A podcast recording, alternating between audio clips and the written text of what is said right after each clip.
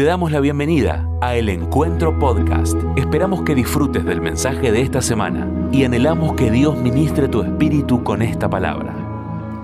Hola, Dios te bendiga. Aquí estamos otra vez, conectados a través de las redes, pero con la convicción de que Dios tiene algo para nosotros en este día. Así que predisponete, prepara tu corazón, prepara tu espíritu, para que el Espíritu Santo haga la obra que tiene planeada para nuestra vida en este día. Bendigo tu domingo y bendigo el plan que Dios tiene para cada uno de nosotros en este día. Y ya la pastora Graciela nos ha bendecido, ha estado orando y podemos en libertad comenzar a, a transitar la palabra que Dios ha puesto en mi corazón para transmitirte en este día. Y estaba pensando en esto de a qué miramos o a quién miramos en este tiempo. Y por eso la inspiración que puso el Espíritu lleva como título Mirar a Dios. Es un tiempo clave para mirar a Dios, más que nunca fijar nuestra mirada en Él. Vamos a leer la palabra de Dios. Anda buscando ahí en tu Biblia Isaías capítulo 40, versículo 27. He predicado sobre este pasaje de la Biblia muchas veces, pero en otra dirección, en la dirección del final de, este pasaje, de las nuevas fuerzas alcanzadas, de, de levantar alas como las águilas, pero hoy quiero, quiero enfocarme en este punto que te decía recién, en mirar a Dios. Así que vamos con Isaías 40, 27, que dice así, ¿por qué dices, oh Jacob, y hablas tú, Israel, mi camino está escondido de Jehová y de mi Dios pasó mi juicio? ¿No has sabido, no has oído que el Dios eterno es Jehová, el cual creó los confines de la tierra, no desfallece, ni se fatiga con cansancio, y su entendimiento no hay quien lo alcance? Él da esfuerzo al calzado y multiplica las fuerzas al que no tiene ningunas.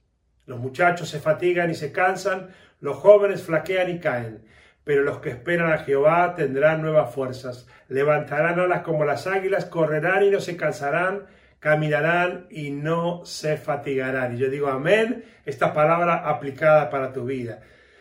Pero Isaías estaba acá, el profeta de Dios, eh, comenzando con una pregunta. ¿Por qué dices, oh, oh, oh, Jacob, y hablas tú, Israel, mi camino está escondido de Jehová y de mi Dios pasó mi juicio? En otras palabras, eh, Isaías se está refiriendo a Israel mismo, porque Jacob era otro de los nombres que se le daba a Israel. Y él está diciendo, ¿por qué piensas que tu Dios ya se olvidó de ti? Tenemos que entender que Isaías escribió a un pueblo que estaba derrotado, un pueblo que estaba siendo exiliado, que estaba pagando el fruto del pecado de su idolatría. Cualquier coincidencia con, la realidad es casualidad. ¿eh?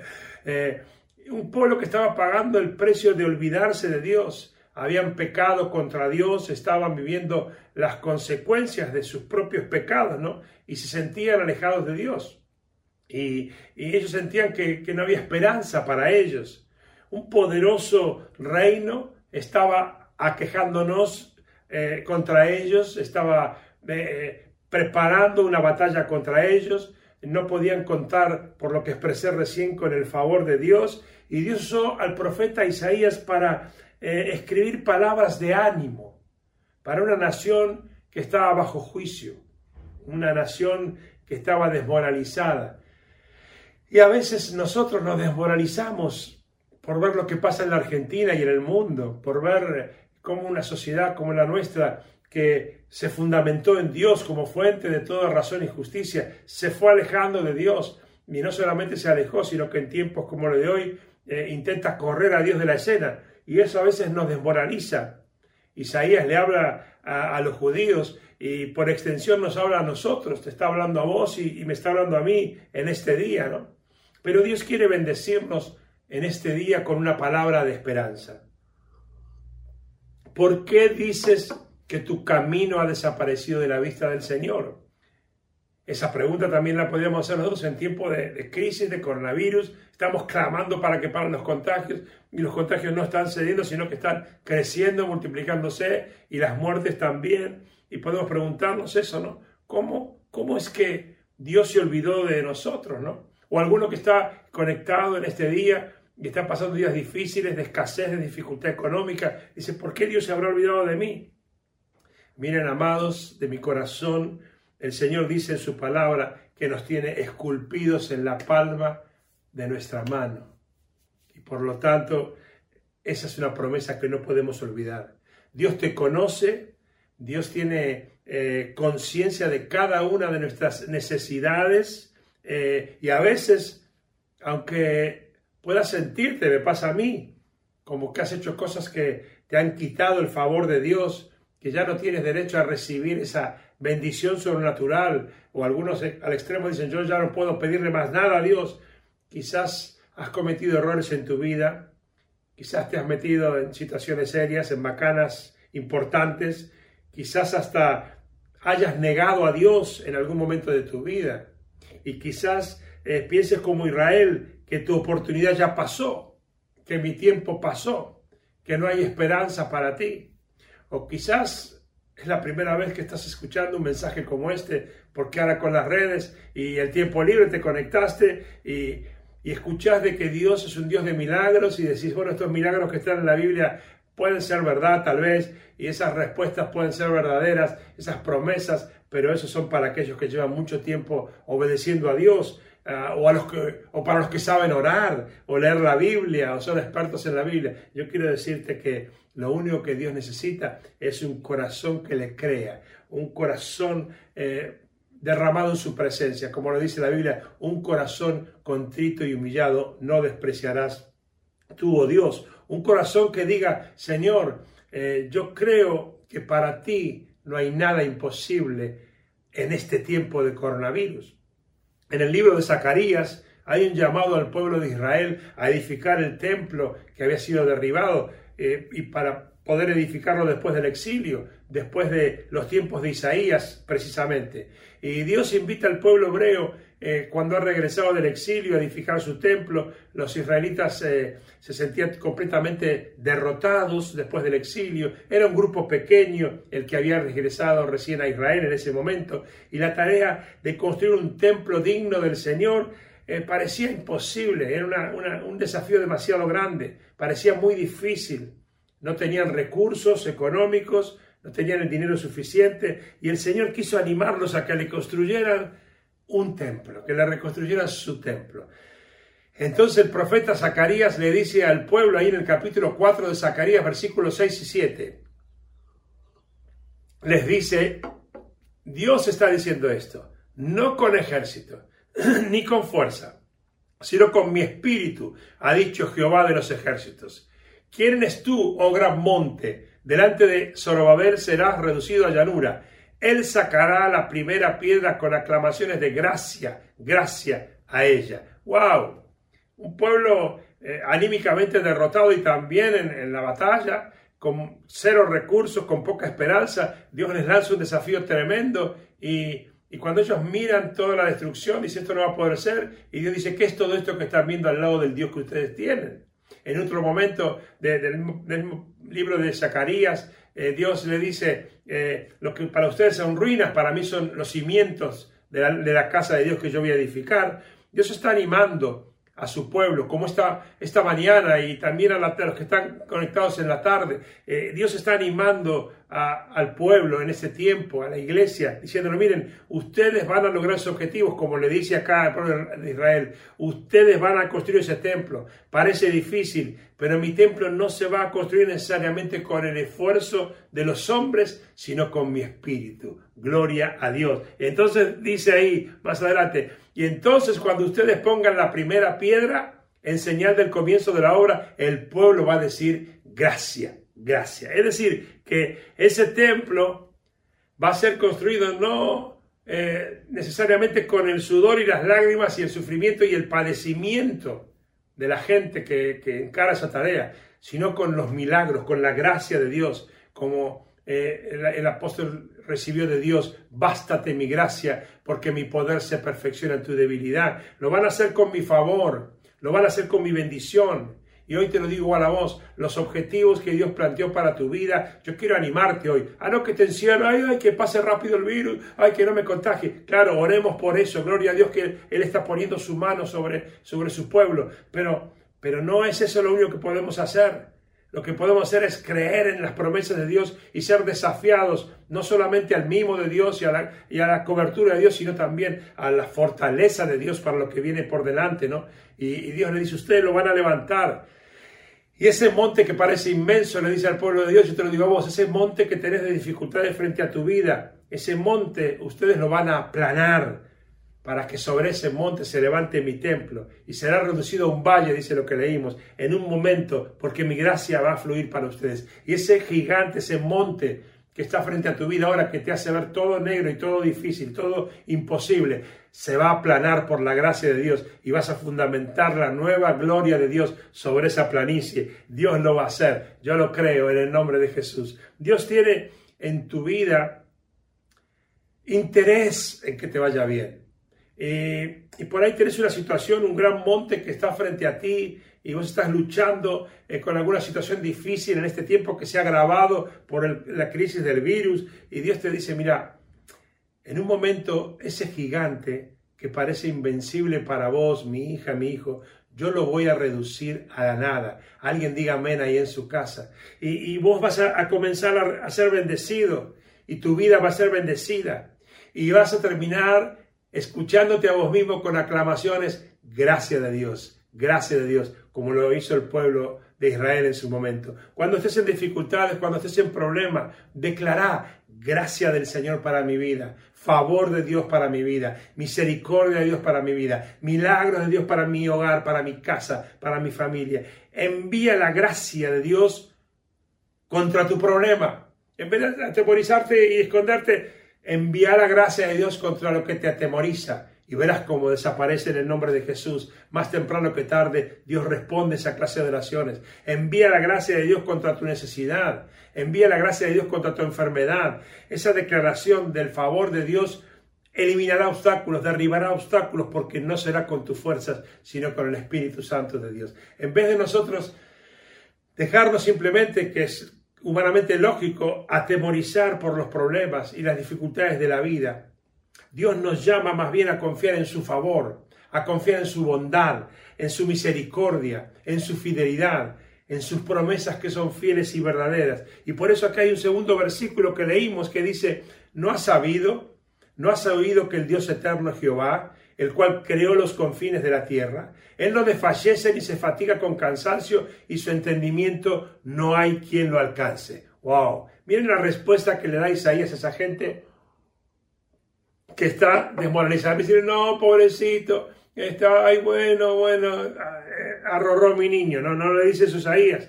No le dice eh, solamente, no, mira, tu problema tiene solución, no te preocupes, Dios te va a contestar, eh, ten paciencia. No, no. La contestación de Isaías es una invitación a mirar a Dios. Y es la misma invitación que te hago en este día. Mira a Dios en medio de la dificultad. Y Isaías los invita, los, los anima a mirar a Dios, a poner la mirada en el Señor, a enfocarse en la grandeza de tu Dios, de su Dios, en los atributos del Señor, eh, a pensar quién es el Dios en, en el cual creemos y meditar en sus obras maravillosas, en su poder, en su conocimiento, en su sabiduría, en su control sobre todo y sobre todos. Isaías le dice a esa gente que está afligida, Miren a su Dios. Miren quién es su Dios. Yo te lo digo igual, mira a tu Dios. Mira quién es tu Dios. Dios conoce todas las cosas y dice, Él no desfallece. Nunca. Él no desfallece. Es decir, Dios tiene conocimiento de todo y también tiene poder para resolverlo todo. Amén. Y si uno lee eh, el capítulo 40 de Isaías, eh, sobre todo del versículo 12, los versículos anteriores a lo que hemos leído en adelante, es una gran alabanza y una descripción del Dios que tenemos. Va describiendo y señalando la grandeza de nuestro Dios, del poder que Él tiene, lo invencible que Dios es. Isaías dice, por ejemplo, ¿quién midió las aguas con el hueco de su mano? Y los cielos con su palmo, con tres dedos juntó el polvo de la tierra y pesó los montes con balanza y con pesas los collados? ¿Quién enseñó el Espíritu de Jehová o le aconsejó enseñándole? ¿A quién pidió consejo para ser avisado? Tremendo. La clave del poder del cristiano está en enfocar a Dios, mirar a Dios y no mirar la crisis. La clave del poder del cristiano es estar en, mirar a Dios y no mirar la crisis no enfocarse en los problemas, no enfocar las situaciones difíciles por las cuales podemos estar pasando, ni enfocarnos en nosotros mismos o en nuestras limitaciones personales, sino poner la mirada en el Dios Todopoderoso que tenemos, ilimitado en su poder, gloria a Dios. Este es el secreto de una vida llena de poder mantener la mirada puesta en nuestro Dios. El apóstol Pablo lo dijo, puestos los ojos en Jesús, el autor y el consumador de nuestra fe. Voy sacándome carga, voy peleando la buena batalla, voy corriendo con paciencia en la carrera que tengo por delante, pero todo eso se reúne en esto, puestos los ojos en Jesús, el autor y el consumador de nuestra fe. Dejemos de mirar por nuestros propios ojos y empecemos a mirar por lo que ven los ojos de Dios y vamos a sentir el mismo poder que siente Dios mirando si miramos por sus ojos. Ese mismo poder que Dios tiene para renovar, remover, perdón, para remover cualquier obstáculo, para vencer cualquier situación. Tengo acá, no lo voy a leer, pero otro pasaje que sirve mucho para esto. El, pasaje cuando Josué y Caleb eh, son enviados junto con los dos espías a, estudiar el terreno y, el, ejército enemigo y el territorio que tenían que conquistar en la tierra prometida. Y cuando ellos regresan de la tierra prometida, diez de los espías dieron un reporte negativo, pero real. Lo que vieron con sus ojos era desastroso. Fue un reporte real. Los espías no miraron y vieron esa tierra que había sido prometida, donde fluía leche y miel. Lo que ellos vieron, eh, bueno, ni tampoco vieron los racimos gigantes de uva que le habían prometido, señal de una fertilidad grande en esa tierra, sino lo que vieron fueron esas tribus de gente gigante que nos hacía parecer a ellos como langostas, que eran los dueños de esas tierras. Y, vieron sus, sus grandes cuerpos y sus físicos y vieron su fuerza y vieron sus ejércitos súper entrenados y desarrollados, y vieron sus armaduras y los armamentos muy bien preparados que tenían, y después se miraron a sí mismos. y entonces fue deprimente. Habiendo estado ellos años y años en el desierto, que habían sido mucho menos alimentados y fortalecidos que, el otro pueblo, eh, ni habían sido entrenados en el desierto para la guerra, se enfocaron en sus propias debilidades, se, enfocaron en la amenaza que tenían frente a sus ojos. Pero dice la Biblia que Josué y Caleb, dice que en ellos había un espíritu diferente a los otros diez. José, Josué, perdón, y Caleb miraron lo que tenían que mirar. No es que vieron algo distinto a lo que vieron los otros diez, sino que en vez de mirar la circunstancia, la realidad, la crisis que los llenaba de temor y de miedo y los inhibía de avanzar, miraron al Dios que les había prometido victoria sobre ese enemigo y conquista de la tierra prometida. Y la tierra prometida que Dios te, te, dijo que ibas a conquistar, no habrá coronavirus ni crisis económica que pueda evitar que la conquistes. Amén. Gloria a Dios. Y, y, si, si, se toma el trabajo después, tranquilo, cuando terminemos la transmisión, de buscar el número capítulo 13, donde está todo esto, después de todas las diferentes quejas del pueblo, dice que Caleb hizo callar al pueblo delante de Moisés y dijo, subamos luego y tomemos posesión de ellas porque más podremos nosotros que ellos. ¡Wow! Y en el versículo 33 los demás decían, eh, y éramos nosotros a nuestro parecer como langostas. Se miraban a ellos mismos y eran verdaderamente como langostas. Pero Josué y Caleb no se miraban a sí mismos, miraban al Señor que era dueño de sus vidas. En otras palabras, Diez espías estaban mirando las cosas negativamente, como hoy todo lo que miramos a nuestro alrededor es negativo. Miraron ellos la grandeza de los gigantes, miraron los ejércitos, se miraron a sí mismos y se vieron como insectos ante la grandeza del enemigo. Igual te puede pasar a vos y a mí si miramos hoy muertes, contagios, eh, escasez económica, empresas que cierran, eh, encerrados en, en, las casas. Todo dice que estamos derrotados. Pero Josué y Caleb dicen, pero Dios está con nosotros y ahí se establece la diferencia. Y hoy te digo a vos, toda la descripción negativa es real, pero Dios está con nosotros y es el Dios que está con nosotros el que cambia la ecuación, que cambia la historia y que cambiará nuestro futuro para la gloria de Dios. Ellos miraron a Dios. José y Caleb Miraron al Señor que había prometido acompañarlos como te prometió a vos y a mí. Yo estaré contigo todos los días hasta el fin del mundo. Y se dijeron, no temamos, nosotros vamos a destruir, nosotros vamos a vencer porque Dios está con nosotros. Por eso, cuando te encuentres en una situación difícil, no te enfoques sobre el problema, enfócate sobre el Dios que te va a sacar del problema, sobre ese Dios que prometió ser siempre fiel aunque vos y yo le fuéramos infieles. Gloria a Dios. Cuando vos enfocás tu mirada en Él y te llenas de su presencia, el poder de Dios va a entrar en tu vida. La confianza en el Señor te va a infundir un ánimo nuevo para confrontar cualquier situación que puedas encontrar en tu vida.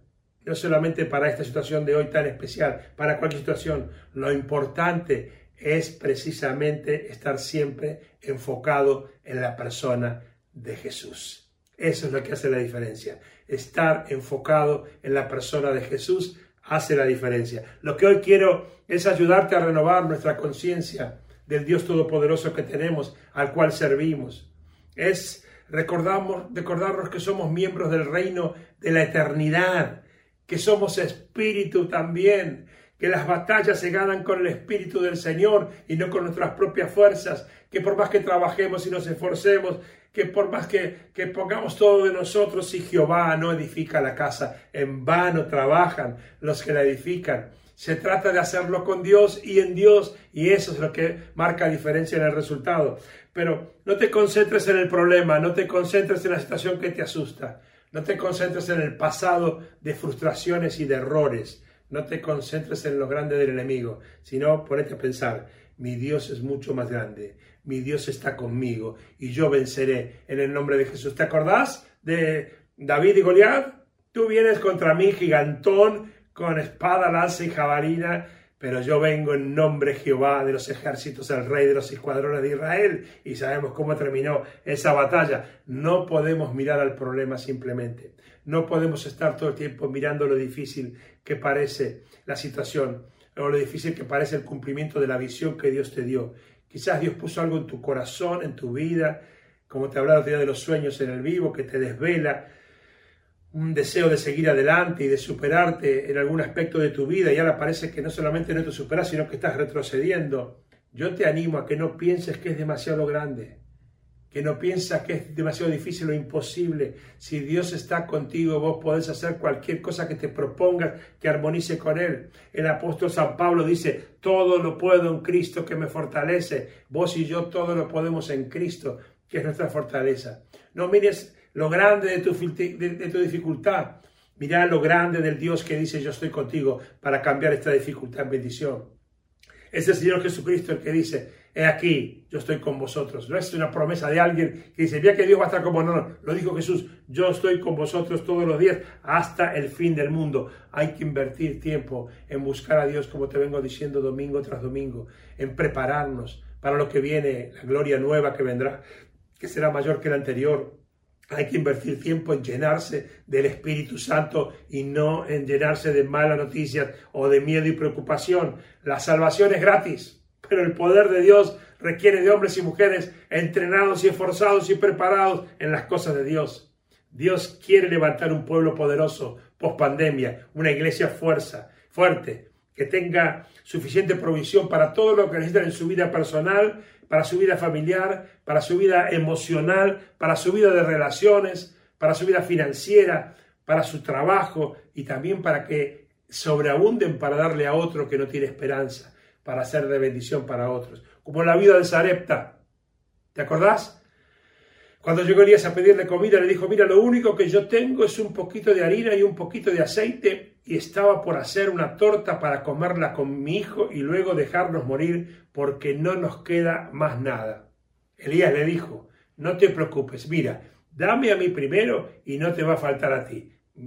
¿No parece una respuesta egoísta, incoherente? Pobre viuda con el hijito, lo que el diablo quiere, ay, ay pobrecita, pobrecita, vamos a acompañarla a hacer unos mimos hasta que se muera de hambre. Muchas veces el diablo usa lo que suena de misericordia para eso. Pero el profeta le dijo de otra manera, pone a Dios en primer lugar y se te acaba el problema que estás, compartiendo. Eso quería decir cuando le dijo, dame a mí primero y después no te va a faltar a ti. No fue una respuesta egoísta, fue una respuesta de eh, una manifestación de amor impresionante que a veces los seres humanos no entendemos. La mujer obedeció. Y dice la palabra de Dios que hubo suficiente comida para Elías, para ella y para sus hijos en todos los días que hubo hambre en la tierra. Porque cuando Dios da, da en abundancia. Lo importante es que tu mirada esté puesta en Dios. Lo importante es que mires a Dios, no mires al problema, mira al Dios que te sacará del problema. Si nosotros pasáramos más tiempo buscando el poder de Dios, llenándonos de la unción de Dios, tendríamos que pasar mucho menos tiempo sufriendo y entonces podríamos levantar el templo, como el pueblo de Israel, de nuestra vida, con palabras de gracia, gracia al Señor, en vez de sufrimiento y padecimiento constante. Por eso, aquí dice que el Señor da fuerzas al que no tiene ninguna y multiplica las fuerzas del que está cansado.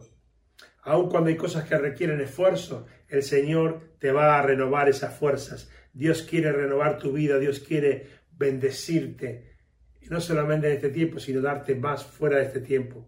Tenés que asegurarte primero de buscar el reino de Dios y su justicia y todas las demás cosas, como está prometido, vendrán por añadidura. y hermanos, yo cada día me convenzo más que el crecimiento del cristiano no se da solo por medio de la enseñanza, aunque yo creo en la enseñanza. No se da solamente por la lectura de, buenos libros, aunque yo creo que hay muy buenos libros. No se da solamente escuchando sermones como este, aunque creo que algunos son de valor o muchos son de valor. Se da cuando vas a comer y a beber de la mesa del Señor personalmente, como te hablaba hace unos domingos. Es un asunto personal. No se trata de religión, sino de una relación personal con Dios. Cuando buscas la presencia de Dios en tu vida, tu fe crece, porque muchas veces la vida con sus complicaciones y su cansancio te va debilitando y cada día te haces más prisionero de tus propias limitaciones. Tenés que recordar que Dios está contigo, que eres una hija de Dios, que eres un hijo de Dios, que no pertenecen a, a esta ciudad, que hay una ciudad no construida con manos de hombres, está profetizado en el Apocalipsis, eh, que nos espera, que nuestro destino es eterno, que tus batallas las ganas con el poder de Dios y no con tus propias fuerzas, y que en el poder de Cristo podés levantar alas como las águilas y surcar los aires y vencer a los gigantes que están en tu vida. Tal vez te sirva recordar cuando alguna vez tuviste un problema, ¿no? Y parecía que nadie podía resolverlo, ¿te acordás? Y el Señor hizo el milagro. Hay que hacer memoria, no hay que ser olvidadizo. Para tomar coraje y envión para la nueva batalla, el pueblo de Israel recordaba las victorias del ayer. ¿Cuántos de nosotros podemos decir, como el salmista, pacientemente esperé en Jehová y se inclinó y escuchó mi clamor y me hizo sacar del pozo de la desesperación, del lodo cenagoso, puso mis pies sobre la peña, enderezó mis pasos y puso luego en mi boca cántico nuevo, alabanza a nuestro Dios. ¿Cuántos de nosotros podríamos hacer nuestro este salmo? ¿A cuántos nos ha sacado Dios del desierto? ¿A cuántos? Dios nos ha sacado de dificultades. Y el que lo hizo una vez, lo va a volver a hacer. Yo sé como cuando canto que viene un avance milagros vamos a ver y van a ser mayores que los que hemos visto. Pon la mirada en el Señor, pon tu esperanza en el Señor. No estás sola, no estás solo, aunque estés solo físicamente ahí en tu casa mirando este video. No estás solo. No sos un producto de la casualidad, no eres un producto del azar. Dios te creó desde que estabas en el vientre de tu mamá y de antes también te tenía planeado y te dio una vida con propósito. Dios quiere bendecir tu vida. Y Dios quiere llevarte a la otra orilla con una gloria mayor, porque el que comenzó la buena obra en tu vida será fiel en completarla hasta el día que venga a reinar contigo en gloria. Aleluya. Es el tiempo de la celebración, no de la depresión. Porque no miro la realidad, sino que miro el Dios que tiene planes para después de la realidad. Es el tiempo de la celebración porque el esposo viene pronto y no hay tiempo que perder. Hay que celebrar y decir, Padre, gracias porque tú tienes un plan que se está por cumplir. Jesucristo vuelve en gloria y vamos a vivir una vida con Él de gloria aquí en la tierra y luego eternamente. Alguien dijo, no maldigas la oscuridad, prende la luz. Yo suscribo esa frase. Eh, es el tiempo de que el pueblo deje de estar peleando contra lo negativo. Cuando uno prende la luz, la oscuridad se va, porque la oscuridad no tiene vida propia. La oscuridad es simplemente la ausencia de luz. Cuando hay luz, la oscuridad cede automáticamente. Cuando hay unción, cuando hay presencia del Espíritu Santo en tu vida, los gigantes son derribados, van a buscar otra casa más débil, los demonios huyen, las tinieblas ceden, las cortinas del infierno se corren y la presencia de Dios puede hacer valer poder en tu vida como nunca lo experimentaste. Quiero terminar. No te preocupes por los fracasos del pasado. Eso dice el Señor para tu vida. No te preocupes de los errores, las caídas del pasado. Lo dice la Biblia. No te preocupes por las derrotas del pasado. No te preocupes por los diagnósticos del pasado. Cree en el favor de Dios. Cree en la misericordia de Dios. Cree en la bondad de Dios. Cree en el poder de Dios en tu vida. Y no te atrevas a decir, como decía recién el pasaje que leímos, mi camino está escondido, escondido para Dios o desconocido para Dios, como dice esta versión. Dios todavía está en tu asunto. Dios todavía está en tu asunto y Él escribe los finales. Nunca te olvides de eso. Dios todavía quiere darte un milagro. Dios todavía quiere darte la victoria que vos necesitas. Y yo declaro que será hecho en el nombre de Jesús. ¿Sabes por qué? Porque con Dios todo va a estar bien. Con Dios todo va a estar bien. Quiero bendecirte ahora. Quiero orar por tu vida, por tu casa, por tu familia, por los seres que amás y declarar que mirando a Dios tu vida va a cambiar, no solamente tu realidad, tu vida va a ser transformada de gloria en gloria. Amado Dios, Padre, Hijo y Espíritu Santo, bendigo cada persona que está conectada a esta transmisión. En el nombre de Jesús ahora cancelo todos los planes del diablo sobre esa casa, sobre ese hogar, sobre esa familia. Y declaro que hay una nueva mirada, hay una nueva manera de mirar la vida, no mirando la realidad, sino mirando al Dios que compró tu vida. Yo declaro en el nombre de Jesús que Dios hará un milagro en ese hogar y que lo bueno de Dios vendrá para esa casa y que lo mejor de Dios estará por delante y que vienen tiempos de bendiciones, de gracia, de milagros, de misericordia, de provisión sobrenatural económica, para que puedas ver la magnitud del Dios en el cual has confiado, que es mucho más grande que tu problema. El Dios Todopoderoso vence cualquier circunstancia.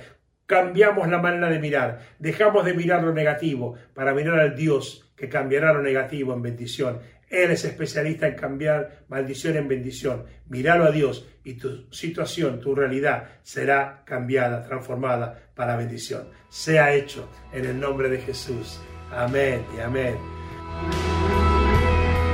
Muchas gracias por escuchar este mensaje. Es nuestra oración que el Espíritu obre en tu vida a través de esta palabra y pueda ser un canal de bendición con otros. Te invitamos a suscribirte y compartir estos mensajes. Para más información, visita nuestra web www.iglesiaelencuentro.org.ar